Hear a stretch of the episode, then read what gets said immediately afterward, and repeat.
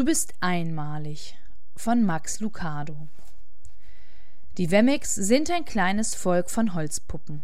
Alle Holzpuppen wurden von dem Holzschnitzer Eli gemacht. Seine Werkstatt lag auf dem Hügel oberhalb des Städtchens. Jeder Wemmick war anders. Einige hatten große Nasen, andere hatten große Augen. Einige waren groß und wieder andere waren klein. Einige trugen Hüte, andere Mäntel, aber alle waren von demselben Holzschnitzer gemacht worden und alle lebten im Städtchen. Den ganzen Tag, jeden Tag, taten die Wemmicks das Gleiche. Sie steckten einander Aufkleber an. Jeder Wemmick hatte eine Schachtel mit goldenen Sternchen und eine andere mit grauen Punkten. In der ganzen Stadt taten die Leute nichts anderes, als einander Sternchen oder Punkte anzustecken. Die Schönen, deren Holz ganz glatt war und deren Farben strahlten, bekamen immer Sternchen, aber wenn das Holz rau war und die Farbe schon abblätterte, dann vergaben die Wemmicks Punkte. Die, die tolle Dinge tun konnten, bekamen ebenfalls Sternchen. Einige konnten große Klötze über ihre Köpfe hochheben oder über hohe Kisten springen, andere kannten schwierige Wörter oder konnten schön singen. Jeder gab ihnen Sternchen. Einige Wemmicks hatten überall Sternchen. Immer wenn sie ein Sternchen bekamen, fühlten sie sich besonders gut. Dann wollten sie gleich etwas Neues tun, um wieder ein Sternchen zu bekommen. Andere konnten nur sehr wenig tun. Sie bekamen Punkte. Punchinello gehörte dazu. Er versuchte so hoch zu springen wie die anderen, aber er fiel immer hin. Und wenn er hinfiel, kamen die anderen dazu und gaben ihm Punkte. Manchmal verkratzte sein Holz, wenn er hinfiel, dann bekam er noch mehr Punkte. Wenn er versuchte zu erklären, warum er gefallen war, sagte er etwas ganz Dummes, und die Wemmicks gaben ihm wieder Punkte. Nach einiger Zeit hatte er so viele Punkte, dass er sich gar nicht mehr traute, nach draußen zu gehen. Er hatte Angst, dass er irgendetwas Dummes machen würde, wie seinen Hut vergessen oder in eine Pfütze treten. Und dann würde er schon wieder Punkte bekommen. Er hatte schon so viele graue Punkte, dass die anderen kamen und ihm ganz ohne Grund noch mehr ansteckten. Er verdient die vielen Punkte, da waren sich die anderen Holzpuppen einig. Er ist keine gute Holzpuppe. Nach einiger Zeit glaubte Punchinello, was die anderen sagten. Ich bin ein schlechter Wemmick, sagte er. Wenn er nach draußen ging, blieb er bei den anderen Wemmicks, die auch viele Punkte hatten. Er fühlte sich besser, wenn er mit ihnen zusammen war. Eines Tages traf er ein Wemmick-Mädchen, das ganz anders war als alle anderen. Sie hatte keine Sternchen oder Punkte, sie war einfach nur aus Holz. Ihr Name war Lucia. Es lag nicht daran, dass die anderen ihr keine Aufkleber anstecken wollten. Die Aufkleber hielten einfach nicht. Einige Wemmicks bewunderten Lucia, weil sie keine Punkte hatte.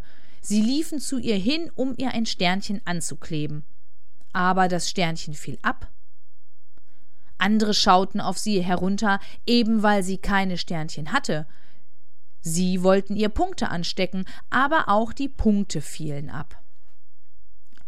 So will ich auch sein, dachte Punchinello. Ich will nicht, dass mir irgendwer irgendetwas ansteckt. Also fragte er das Wemmick-Mädchen ohne Aufkleber, wie sie das geschafft hatte. Das ist ganz einfach, erwiderte Lucia. Ich besuche jeden Tag Eli. Eli? Ja, Eli, der Holzschnitzer. Ich sitze bei ihm in der Werkstatt.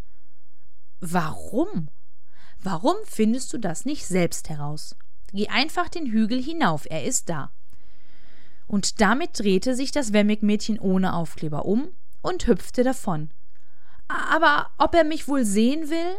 rief Punchinello. Lucia hörte ihn aber nicht mehr. Punchinello ging nach Hause. Er saß am Fenster und sah zu, wie die anderen draußen herumliefen, untereinander Sternchen und Punkte ansteckten. Das ist falsch, sagte er zu sich selbst. Und er beschloss, Eli zu besuchen.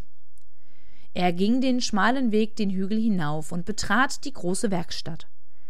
Seine hölzernen Augen weiteten sich, als er sah, wie groß alles war. Der Hocker war so groß wie er. Er musste sich auf die Zehenspitzen stellen, um auf den Arbeitstisch zu gucken. Der Hammer war so lang wie sein Arm. Punchinello schluckte. Hier bleib ich nicht. Er drehte sich zur Tür um. Dann hörte er seinen Namen. Punchinello? Die Stimme war tief und kräftig. Punchinello blieb stehen. Punchinello, wie schön, dass du da bist. Komm her und lass dich anschauen. Punchinello drehte sich langsam um und blickte den großen, bärtigen Handwerker an. Du kennst meinen Namen? fragte der Wemmig. Aber natürlich kenne ich ihn. Ich habe dich gemacht. Eli bückte sich, hob ihn hoch und setzte ihn auf den Arbeitstisch. Hm, sagte der Holzschnitzer nachdenklich, als er die grauen Punkte sah. Es sieht so aus, als ob du schlechte Noten bekommen hast. Ich wollte das nicht, Eli. Ich habe alles versucht. Du musst dich nicht vor mir verteidigen, Kleiner. Mir ist egal, was die anderen Wemmix denken. Wirklich? Ja, und dir sollte es auch egal sein. Wer sind sie denn, dass sie Sternchen oder Punkte vergeben? Sie sind Wemmix genau wie du. Was sie denken, ist unwichtig, Punchinello. Es ist nur wichtig, was ich denke. Und ich denke, dass du einmalig bist. Punchinello lachte. Ich einmalig? Warum? Ich kann nicht schnell laufen, ich kann nicht hoch springen, meine Farbe blättert ab. Warum bin ich so wichtig für dich? Eli blickte Punchinello an, legte seine Hände auf die schmalen hölzernen Schultern und sagte ganz langsam Weil du mir gehörst. Darum bist du für mich wichtig. Noch nie wurde Punchinello von jemandem so angeschaut. Er wusste nicht, was er sagen sollte. Jeden Tag habe ich gehofft, dass du kommst, erklärte Eli. Ich bin gekommen, weil ich jemanden getroffen habe, der keine Aufkleber hat, sagte Punchinello. Ich weiß, sie hat mir von dir erzählt. Warum bleiben die Aufkleber nicht an ihr haften?